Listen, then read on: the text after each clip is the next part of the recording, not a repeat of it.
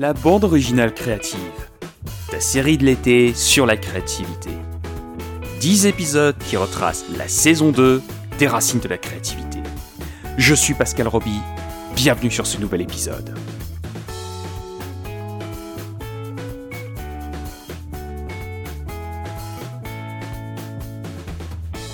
Salut à toi et bienvenue pour ce huitième épisode de la bande originale créative, ta série de l'été sur la créativité. Et aujourd'hui, on va parler du sujet très épineux de la vente. Mais d'abord, abonne-toi aux racines de la créativité si ce n'est pas encore fait. Pour cela, tu peux tout simplement t'abonner à ta plateforme de podcast préférée. Apple Podcast, Google Podcast, Spotify, Deezer, encore.fm prends ta plateforme de podcast préférée et abonne-toi parce que ça fait toujours plaisir. Ou alors, si tu ne veux absolument pas rater euh, chaque épisode des Racines de la Créativité qui sort tous les vendredis à 18h, eh ben abonne-toi à la newsletter qui se trouve juste en dessous dans la description. Alors, la vente. Oh, je déteste ça. Je, je, je, je n'aime pas la vente. Tu sais, moi, je comprends pas pourquoi on parle de vente. Tu sais, moi, les gens, ils m'achètent pour qui je suis. Eh, ouais, mais non, en fait, euh, ça, ça, marche pas comme ça, la vente. Enfin, si, si ça fonctionnait comme ça, euh, en fait, euh, en France, on n'aurait aucun problème pour vendre ses services, ses produits. Sauf que, bah, tu le vois, la vente, c'est un sujet extrêmement tabou. Et je considère la vente comme la neuvième et dernière étape pour devenir plus créatif. C'est pour te dire à quel point je mets un point d'honneur à parler de ce sujet parce que c'est pour moi un sujet extrêmement important. Et le gros problème que l'on a en France, et peut-être en francophonie, c'est qu'on a tendance à éviter d'en parler. On, a l'impression que la vente, c'est honteux. C'est euh, une pratique qui est honteuse. Or le problème, c'est que de la vente, t'en fais tous les jours. Et ça, c'est un peu con. Tu sais, euh, j'adore cette phrase de Franck Nicolas qui dit que euh, tout ce que tu possèdes aujourd'hui est le fruit d'une vente. Et ça vaut aussi bien pour ce que tu portes que ce que tu penses. Chaque chose que tu possèdes, quelqu'un te l'a vendu. Et euh, tu es le premier, la première personne à te vendre quelque chose. Hein. Tu peux toi-même te vendre tes propres idées, où tu peux vendre tes idées à d'autres personnes. Donc c'est pas uniquement juste euh, quand tu veux revendre euh, euh, ton bord de bon coin. Hein. Non, c'est super important la vente.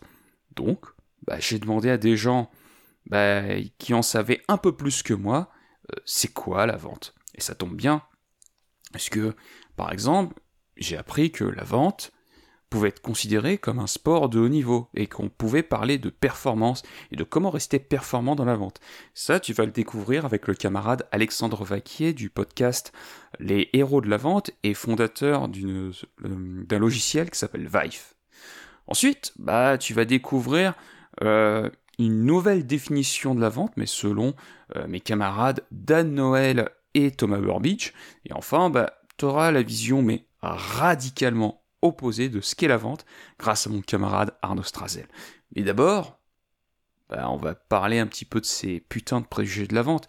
Et ça, on va le faire avec euh, Pamela Oudar-Barbé. Euh, Pamela, elle a été commerciale pendant plus de 20 ans. Donc elle sait de quoi elle parle. Euh, elle sait ce que c'est la vente, surtout que elle détestait l'image d'épinal du, tu sais, de Jean-Claude Convenant, tu vois, le, vendeur, tu vois, porte à porte et on va exactement parler de ces putains de préjugés de la vente. C'est parti. C'est quoi la vente? Il euh, y a une phrase qui m'insupporte, c'est quand les gens me disent euh, euh, Moi, quand je fais un entretien avec un client ou un prospect, je recherche ses besoins.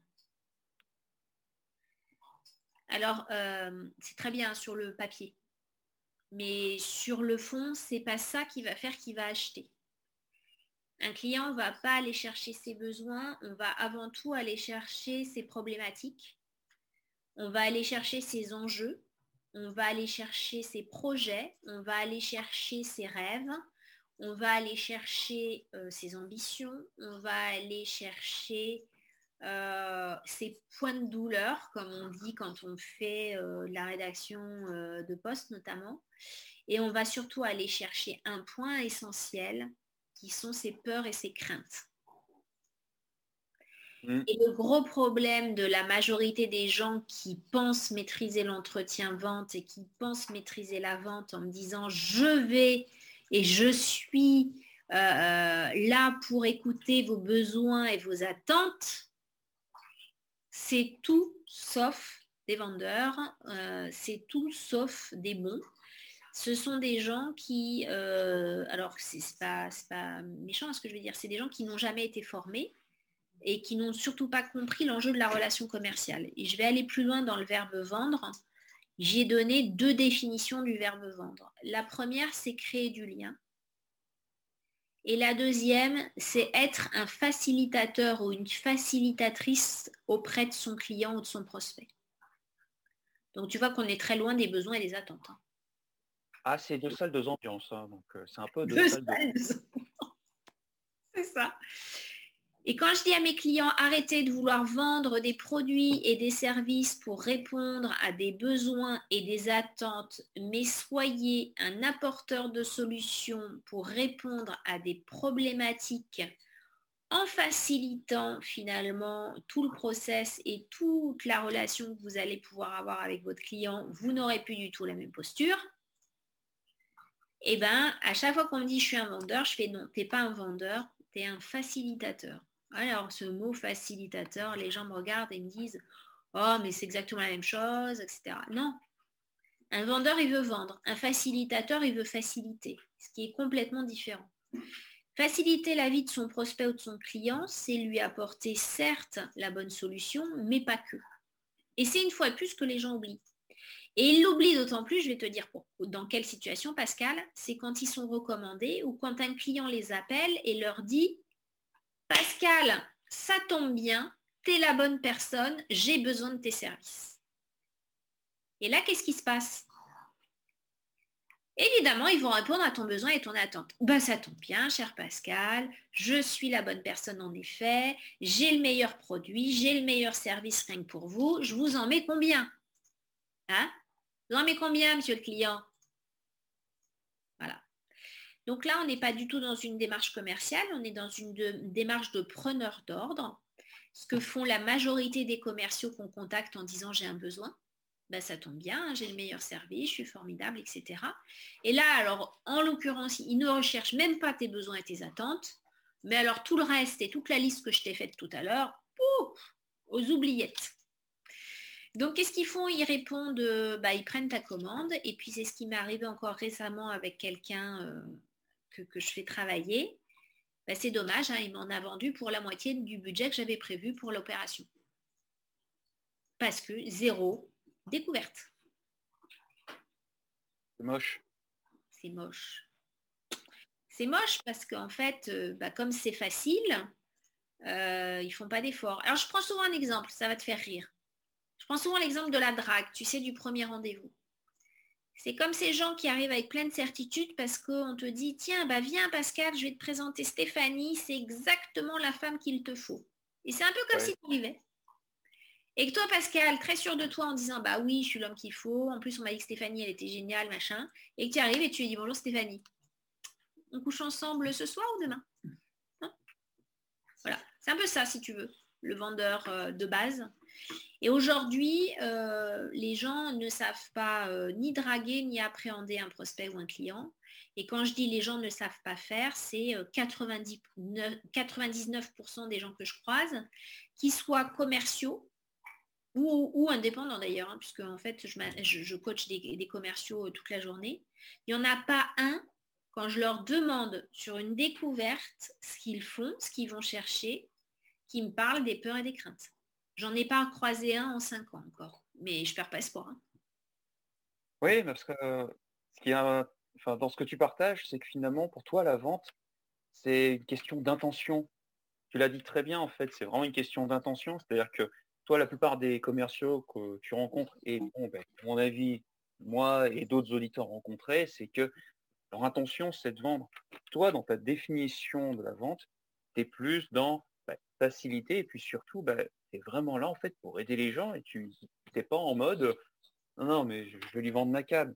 Tu es là en plus, fait Est-ce que finalement, cette personne, c'est la, bonne personne pour ce que je propose?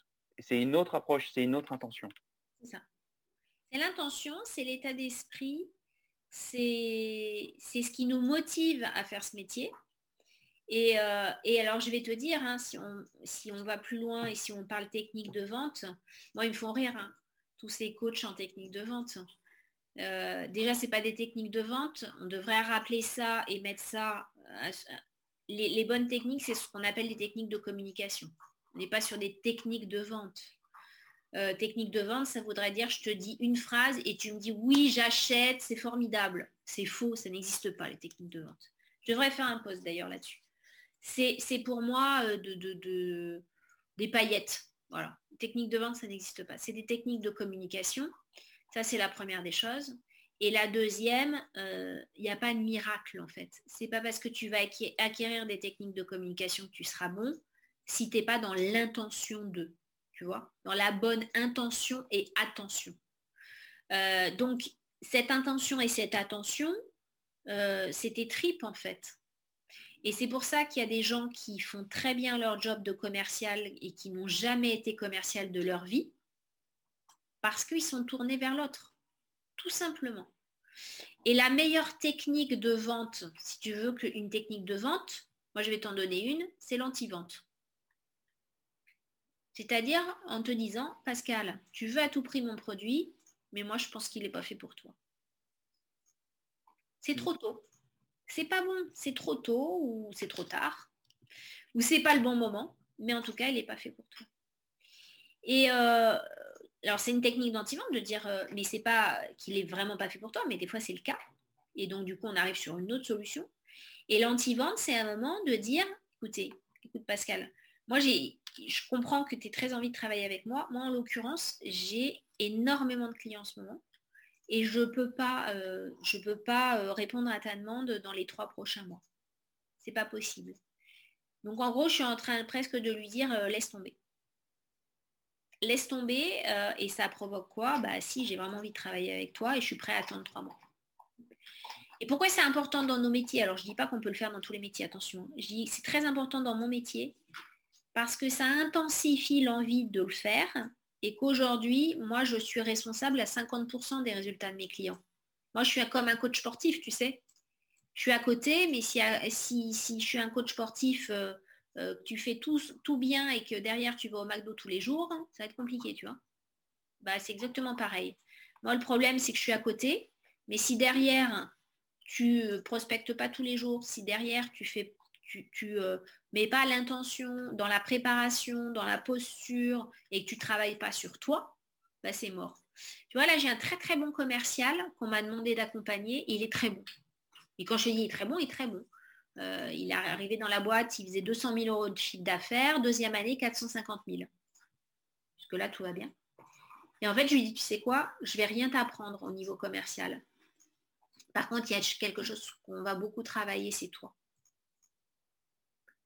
Parce que pour moi, tu perds du chiffre d'affaires dans ta posture, tu perds du chiffre d'affaires dans ta façon de te comporter et dans ta directivité. Donc on travaille sur toute autre chose. au lieu de travailler sur le fond, on travaille beaucoup sur la forme. oui, mais bon, l'un ne va pas sans l'autre. Et l'un ne va pas sans l'autre. Et c'est ce qu'oublient les entrepreneurs, tu vois, pour revenir aux gens très créatifs, comme toi par exemple. Les gens très créatifs me disent, mais non, mais euh, le commercial, c'est inné, moi je suis incapable de faire du commerce, euh, c'est inné, je suis, je suis pas tchatcher, je suis pas vendeur, je ne je le serai jamais, etc eh ben, j'ai envie de te dire que en fait, euh, si tu as juste cette envie d'être tourné vers l'autre, tu es le meilleur vendeur et tu n'as même pas besoin de moi. Hein. C'est juste un moment, donne-toi une règle, notamment sur LinkedIn, ne parle jamais de ton offre, ne parle jamais de tes services et suscite l'intérêt d'eux.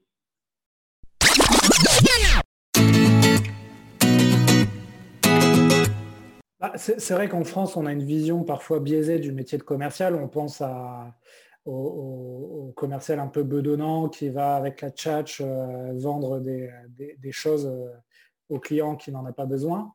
Euh, c'est un peu le, Jean-Claude Convenant de Caméra Café. Ouais, c'est un peu ça, ouais. C'est un peu ça. Mais en fait, si tu, si tu vis le métier de commercial et tu analyses un peu plus la profession, en fait, c'est une profession qui est, qui est assez complète et assez complexe, où tu as besoin d'être très discipliné sur plein de, plein de domaines. tu as besoin d'avoir des routines comme un, sportif, en fait. As besoin de, pour être performant, en fait, tu as, besoin d'être très organisé dans tes relances, ta prospection, d'être très d'accepter le challenge parce que si on te demande, par exemple, tu viens d'être embauché dans une boîte comme jeune commercial, on va te demander de faire du phoning à froid euh, plusieurs heures par jour. Et ça, il y a beaucoup de gens, au bout de quelques coups de téléphone, qui, pourraient abandonner parce que tu te prends des portes, tu te prends des noms toute la journée. Et, euh, ça, en fait, si tu n'as pas ce, goût du challenge et si tu n'es pas combatif, tu peux pas être performant en tant que commercial. Et c'est ça qui rapproche en fait le métier de, commercial du sportif de haut niveau. Et, euh, et, en fait, ce qui se rapproche aussi, c'est c'est pour moi, hein, c'est ce que j'ai vécu depuis ces années, c'est euh, l'entraînement. C'est-à-dire, euh, si tu veux être un commercial performant, il faut absolument t'entraîner, te former. Et il n'y a rien de pire qu'un commercial à qui on donne un téléphone et on dit débrouille-toi, et soit, soit autodidacte et autonome. Il faut vraiment comprendre que euh, ça s'apprend la vente, c'est pas, pas inné, c'est une science, hein, il y a plein de techniques de vente. Et comme le métier de, sportif, en fait, c'est tu ne nais pas sportif de haut niveau, tu le deviens en t'entraînant euh, de manière très forte. Et, un, commercial de top niveau, c'est pareil. Tu, dois vraiment t'entraîner beaucoup et appliquer beaucoup de, techniques de vente pour être performant. Alors justement, euh, tu le dis très bien en fait, c'est que euh, ben, le métier de commercial en France, il a une mauvaise image. Et je me rappelle aussi de statistiques que tu, partageais, ben, notamment dans ton podcast Les héros de la vente. Je mettrai le lien dans les commentaires.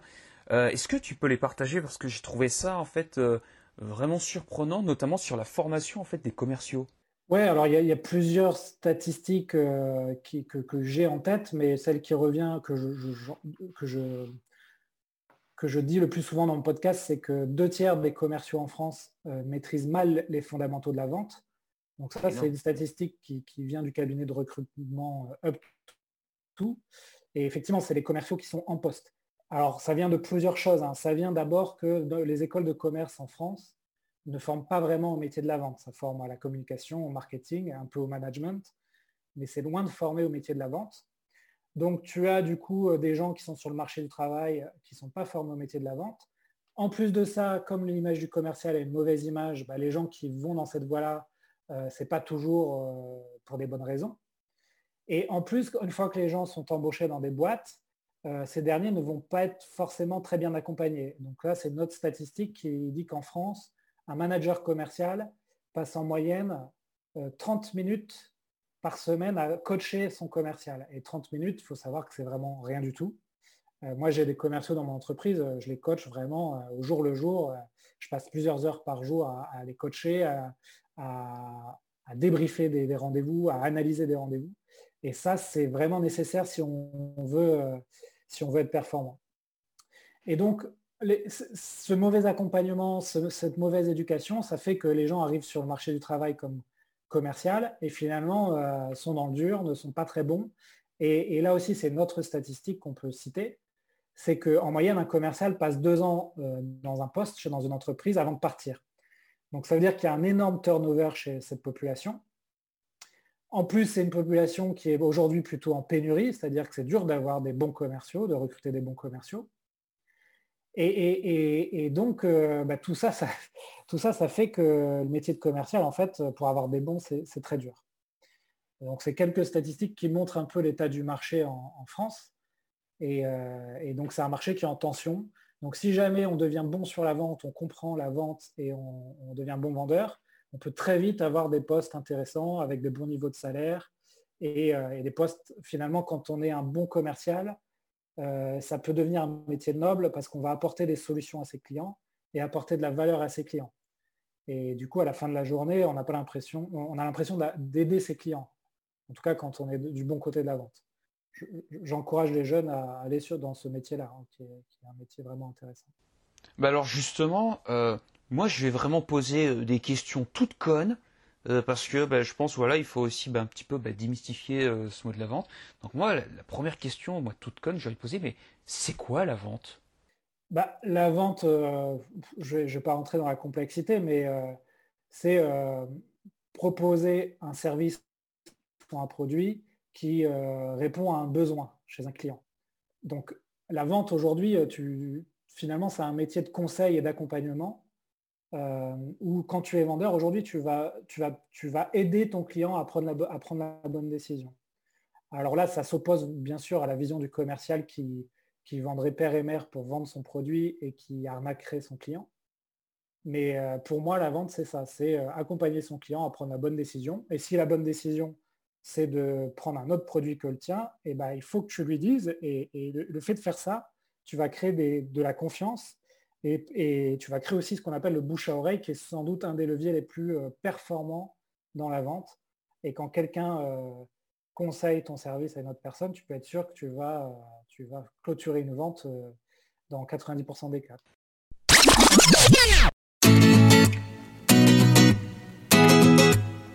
J'avoue que, tu sais, j'ai été très très très très longtemps quelqu'un qui voyez la vente un peu comme le diable, tu vois, parce que j'avais, euh, une fois de plus, une espèce de, construction euh, mentale du vendeur marchand de tapis, quoi.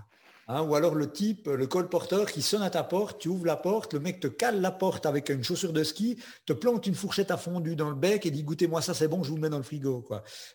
voilà, c'était. Et je crois qu'il y a eu très très longtemps ce côté-là. Et puis, à un moment donné, ben, mon avis a un peu évolué et euh, Aujourd'hui, je vois vraiment la vente comme euh, un, acte nécessaire à partir du moment où, une fois de plus, euh, il permet de délivrer de la valeur à des gens qui en ont bien besoin et euh, qui, sans cet acte de vente, n'auraient pas eu accès aux produits ou aux services. Donc, pour moi, cette vente, elle, est, elle, est, nécessaire, elle est utile, elle est bienveillante, elle n'est pas manipulatoire une fois de plus. Et euh, toujours l'idée, c'est finalement, est-ce qu'on doit vendre, hein, on en parlait en aparté, quoi, mais est-ce qu'on doit vendre ce que les gens ont besoin ou ce qu'ils veulent? Et, euh, les, quelques mots qu'on a eu avant résonnent vraiment en moi. Et je pense que peut-être que le, toute la, la, beauté du système où la vérité se situe, c'est peut-être de dire, commençons par leur vendre ce qu'ils veulent pour pouvoir par, euh, on va le dire, une deuxième couche en version sous-marin, l'iceberg qui est dessous, finalement faire passer autre chose dont ils ont véritablement besoin. Ça peut être un mécanisme intéressant pour euh, pouvoir une fois de plus contribuer au niveau où on doit le faire. Oui, voilà, c'est euh, moi c'est vrai que j'en suis arrivé à cette conclusion, tu vois, que la vente en fait, ça peut être vraiment un acte de bienveillance parce que bah tu sais que voilà ce que tu vends en fait va vraiment aider les gens et que ben euh, c'est pas forcément mauvais en soi parce que ben euh, tu rends service en fait. La vente c'est vraiment tu, rends service en fait à tes clients quoi. Quand tu vends ton produit, euh, t'as même des gens après qui disent putain mais merci de m'avoir fait découvrir votre produit. Franchement je m'en sers. Et en fait c'est c'est un vrai acte de bienveillance en fait la vente quand elle est bien faite bien sûr quand elle est bien faite. Et tu vois ça c'est tu vois on en parle comme si c'était nouveau. Mais t'as des mecs comme Tony Robbins qui en parle régulièrement, tu vois, où il dit, euh, je me souviens voilà d'un programme qui s'appelle Mastering Influence, où il explique justement que bah en fait il faut vraiment se concentrer non pas sur le besoin mais vraiment ce que les gens veulent. Euh, il y a Grant Cardone également, donc c'est deux noms peut-être euh, qui font gourou du marketing et de la vente, mais moi c'est deux personnes que j'adore et que j'admire, notamment Grant Cardone parce que c'est lui en fait il m'a fait vraiment aimer la vente c'est vraiment le, la personne qui m'a fait aimer la vente et qui m'a fait voir en plus, enfin, je, considère aujourd'hui le podcast comme un excellent exercice de vente. tous mes podcasts, enfin, chaque invité que je remercie, pour moi, c'est une vente que j'ai effectuée à chaque fois. Et euh, j'ai vraiment pensé euh, le podcast mais comme un super exercice de vente. Et celui qui m'a vraiment aidé, où j'ai vraiment le plus appris, bah, c'est Grant Cardone, quoi. Et justement, en fait, tu vois son marketing où justement il vend en fait l'aspect bling bling, tu vois, il est, tu vois, tu le vois avec les gros cigares, ses lunettes ray et puis exactement, Mais quand tu regardes en fait dans le texte, quand tu regardes ses formations, quand tu lis ses livres, eh ben, le mec en fait, putain, il t'explique que non, non, en fait, la vente en fait, c'est une, euh, voilà, si vous pensez que vendre c'est une question d'argent, il fait non, non, non, vous n'êtes pas dans le business en fait de celui qui va gagner le plus, vous êtes dans le business des relations sociales. Et, tu vois, on, est, vraiment au cœur de ce qu'on disait tout à l'heure. Hein. C'est euh, il y a une première couche qui effectivement, euh, les gens ont besoin de rêver, ils ont besoin de pouvoir se projeter en mm-hmm. disant moi aussi j'aimerais bien avoir un jet, moi aussi j'aimerais avoir une Bentley, moi aussi j'aimerais avoir une superbe femme, moi aussi j'aimerais. Mais alors si se fait uniquement pour générer du fric pour soi-même, c'est très malveillant, très manipulatoire. Mais si c'est, comme tu l'expliques là, euh, pour faire passer une deuxième couche qui là est véritablement dans une contribution, bah, c'est utiliser un mécanisme, un trigger pour amener quelque chose de bienveillant d'humainement euh, sustainable, quoi. Et ça, ça, ouais, c'est ça.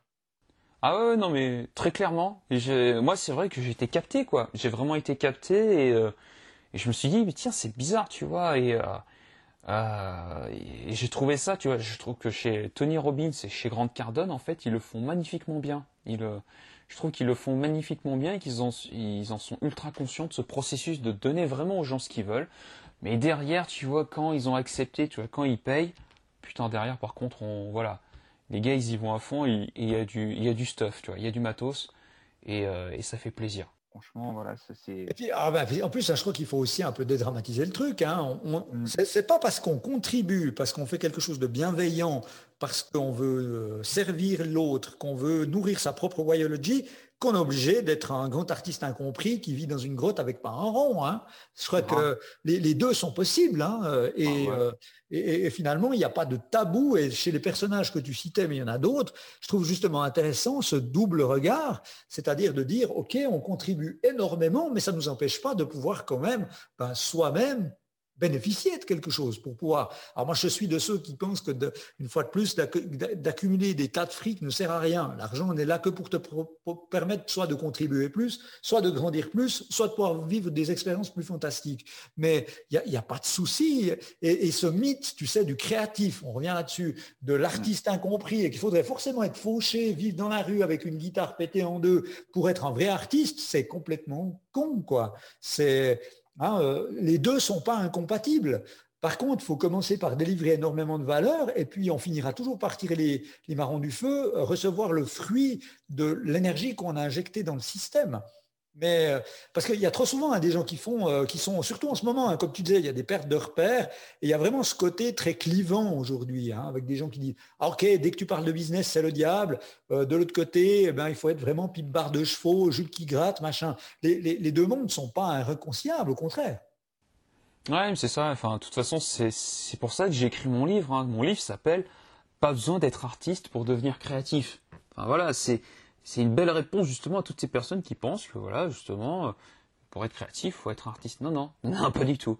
Et en plus de cela, moi, dans mon livre, j'inclus justement bah, cet aspect vente et marketing. Tu vois, je, l'inclus vraiment parce que pour moi, ça fait partie en fait de, de ce qu'on appelle l'inventivité. Voilà, de ce que j'appelle l'inventivité. C'est-à-dire que l'inventivité, c'est quoi? C'est la rencontre entre bah, justement l'expression de soi et la créativité de survie. Ou si on reprenait les expressions du marketing vibratoire, c'est ma, capacité d'émettre une vibration et ce que je peux ressentir en fait de, l'air du temps. L'inventivité, c'est ça, c'est vraiment ça.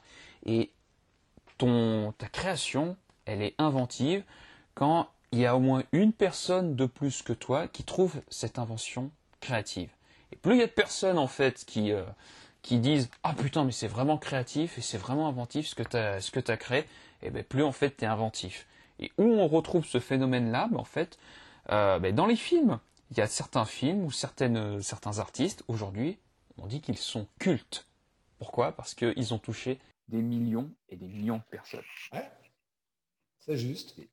Voilà, c'est bon, j'ai rien inventé, c'est encore le, ben, le, le, chercheur en psychologie, donc Mihaly Csikszentmihalyi, donc l'auteur de, du flow, qui a conceptualisé ça justement, qui a écrit un livre sur la créativité, qui explique en fait qu'une œuvre est non seulement, tu vois, le produit d'un artiste, d'un créatif, mais c'est aussi un objet de consommation et qu'une œuvre aussi a pour but d'être consommée par son public. Et ça, je trouve ça euh, magnifiquement libérateur, quoi. Hein, dans le sens euh, où, euh, une fois de plus, les deux univers sont pas antinomiques, comme la créativité n'est pas antinomique avec le data, comme le fait de, de contribuer, de délivrer de la valeur n'est pas en fait antinomique avec le fait de pouvoir bénéficier du fruit de la contribution qu'on a.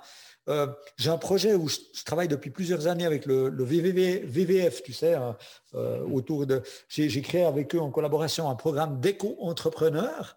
Et euh, plus on avance, plus on se rend compte que pour faire changer le système de l'intérieur, eh bien, il faut se battre avec les armes du système. Et qu'une fois de plus, ce n'est pas antinomique. Ce n'est pas parce qu'on se sent dans la vibration nécessaire de devoir changer les choses au niveau écologique, par exemple, ou durabilité, qu'on doit forcément le faire en étant euh, subventionné, fauché gratuitement. Quoi.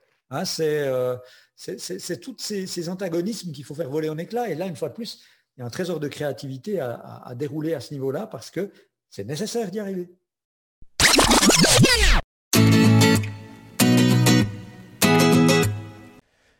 Pour moi, la vente, c'est euh, une forme d'échange et c'est le, mot qu'on a calqué. On pourrait utiliser le mot transaction aussi. Mais en gros, c'est un échange entre quelque chose qui a. En gros, quand, quand on vend quelque chose, on offre à quelqu'un quelque chose qui a plus de valeur pour lui que la somme monétaire qu'il va nous rendre, et nous, ce qu'on lui offre, a moins de valeur que la somme monétaire. Je m'explique. Quand je vends un, quand je vends un coaching, par exemple, je vends un an d'accompagnement à quelqu'un, on va prendre cet exemple-là, cette année d'accompagnement que je vends, l'idée c'est de trouver le bon équilibre entre le fait que cette année d'accompagnement, elle ait plus de valeur pour la personne à qui je le vends que l'argent qu'elle va me donner en retour. Et que pour moi, l'année que je passe à l'accompagner, ça ait moins de valeur que l'argent que je vais recevoir parce que je vais pouvoir l'utiliser pour faire autre chose. L'argent dans cette histoire-là, c'est juste euh, l'outil qu'on a choisi pour faciliter les transactions. On pourrait faire un échange de je lui donne un an d'accompagnement et en échange, peut-être qu'elle va me donner, euh, j'en sais rien, euh, elle va me donner une maison. Et du coup, dans ce cadre-là, je jugerais que un an d'accompagnement, ça a moins de valeur que la maison. Et elle, il faudrait qu'elle juge que la maison a moins de valeur que l'année d'accompagnement. Peut-être qu'elle a sept maisons et du coup, elle s'en fout d'une maison. Et trop souvent, je pense que l'image qu'on se fait de la vente, c'est que la personne qui vend délivre quelque chose qui a moins de valeur que l'argent. Et du coup, on peut se sentir être un peu en hmm. mode euh, je vole quelque chose ou je prends plus que, euh, que ce que je mérite, ce genre de choses. D'où ça vient ça souvent? Ça vient très souvent d'un regard de nous-mêmes vers nous-mêmes. Nous-mêmes qui jugeons de combien ça vaut, entre guillemets, parce qu'on essaie de mettre un chiffre dessus pour comprendre ce que je suis en train de donner. Mais c'est toujours du regard de l'autre. Parce que, évidemment qu'on vend ça nous, parce que pour nous, l'argent pourrait avoir plus de valeur que ça, parce que c'est un truc qu'on maîtrise, c'est des compétences qu'on a déjà. Si je suis développeur, les compétences de développer un site web, je les possède. Donc bien sûr que pour moi, elles ont moins de valeur que pour l'autre personne, et du coup à l'écran je me décale, que pour, le, pour visualiser l'autre personne, que pour l'autre personne, qui n'a pas les compétences de développement. Ça a plus de valeur pour elle. Et du coup, la vente, c'est comment est-ce qu'on échange un truc qui a, de la valeur, qui a moins de valeur pour moi et pour l'autre, ça en a plus, contre de l'argent qui a moins de valeur pour l'autre personne que euh, la compétence qu'elle cherche ou euh, le truc qu'elle cherche à acquérir ou ce genre de choses. Quoi. Mm. C'est que des échanges de ça. Et en gros, c'est ce, dont parle beaucoup de Naval aussi, c'est quand on fait ça, on n'est pas dans un est dans un jeu à création. C'est-à-dire qu'à chaque échange, tout le monde gagne. À chaque vente, à chaque transaction, tout le monde gagne. Parce que tout le monde a la sensation d'acquérir plus de valeur. Et c'est pas un truc où il y a quelqu'un qui perd et quelqu'un qui gagne. Ça, ça s'appelle une escroquerie. Dans une vente, tout le monde gagne. En tout cas, c'est l'état d'équilibre qu'on cherche. Ah, c'est vraiment intéressant cette notion d'équilibre sur cette notion ben, de en fait ce que je partage en fait pour moi ça n'a peu de valeur alors que pour mon client en fait ça a énormément et que finalement l'argent lui euh, qu'il va euh, en fait qu'il va dépenser pour lui c'est peut-être pas euh, voilà ça a une certaine valeur mais pas bah, ça autant a moins de valeur sinon il serait pas prêt à le mettre sur la table quoi Ouais, voilà. C'est euh, ça j'aime beaucoup. En fait, il y a vraiment un équilibre finalement qui est respecté. Et moi, j'ai découvert en fait cette notion, on va dire, de, de valeur, peu de valeur, grosse valeur. Je dis souvent en fait que ce que je suis en train de comprendre, d'expérimenter actuellement, c'est que en fait, euh, mon objectif aujourd'hui, c'est d'être capable de vivre de sa créativité. Ce que j'explique, voilà, c'est que pour trouver sa créativité, il faut connaître ses armes, ses facilités, ses talents et ses facilités. Ce qui est simple pour toi, en fait, ce qui est simple pour toi, c'est ce qui facilite ta créativité. Et donc, quand c'est simple pour toi, bah, c'est identifier pour quelle personne, en fait, bah, on revient à cette notion bah, d'importance, voilà, et de voilà, qui a beaucoup de valeur. Et ça, putain, c'est du taf. Hein. Putain, ça, c'est du taf. Donc, euh, déjà, identifier quels sont ses propres talents et facilités, c'est du taf. Mais après, quand on est conscient, trouver finalement, ben, quelles sont les personnes ben, qui vont vraiment, ben, euh, valider, euh, pour qui on va dire bah, mes facilités ont de la valeur, putain, c'est du taf. Bah, Mais en même temps. Où, euh, rentre en compte, je pense, une des compétences les plus importantes pour un être humain que trop peu de gens développent, c'est l'empathie. La capacité à comprendre et vivre ce qu'un autre être humain comprend et vit, et genre se mettre dans sa peau, quoi. Et c'est du coup la première formation ciblé que j'ai créé pour les freelances. Ça s'appelle Construire ses offres. C'est trois modules. Le premier module prend, je pense, 70% du temps de cette formation. Et c'est un, un, module pour rentrer dans la tête des gens et les comprendre mieux qu'eux-mêmes se comprennent. C'est à mon sens la compétence clé pour toute personne qui, qui crée une activité professionnelle. Parce que c'est ça en fait, ton taf. Ton taf, c'est comprendre ce dont les gens ont besoin et comment ils réfléchissent pour créer la meilleure chose possible pour ces gens-là. Et ça demande effectivement, comme tu dis, de réussir à trouver ces gens dans le monde, les comprendre, etc. etc. Et pour ça, ça demande de l'empathie, mais aussi tout simplement un truc tout con, les relations humaines, discuter, prendre du temps, poser des questions et s'intéresser sincèrement et authentiquement à l'autre. Le problème dans ce monde de l'entrepreneuriat, c'est qu'on est tous en train de se poser des questions à comment je gagne plus d'argent et qu'on a oublié que tout ça, ça vient de quand on apporte tellement aux autres que du coup, l'échange naturel qui vient, c'est que ben, on donne tellement que les gens nous donnent l'argent parce que l'argent a moins de valeur que ce qu'on donne. Quoi. Et pour mmh. ça, il faut s'intéresser aux autres et comprendre leurs enjeux et leur offrir quelque chose qui leur change tellement la vie que l'argent, c'est euh, bah, tiens, prends mon argent. Euh, Take my money. Mhm. J'en veux pas, tu me donnes trop.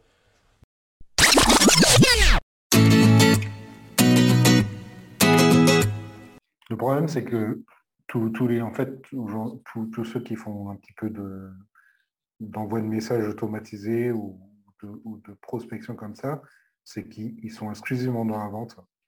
Euh, et le problème, c'est que la vente, c'est pas de la vente.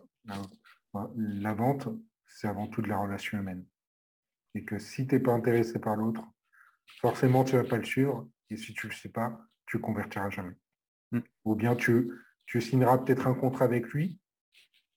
La, prestation va être peut-être bien, le suivi va être médiocre.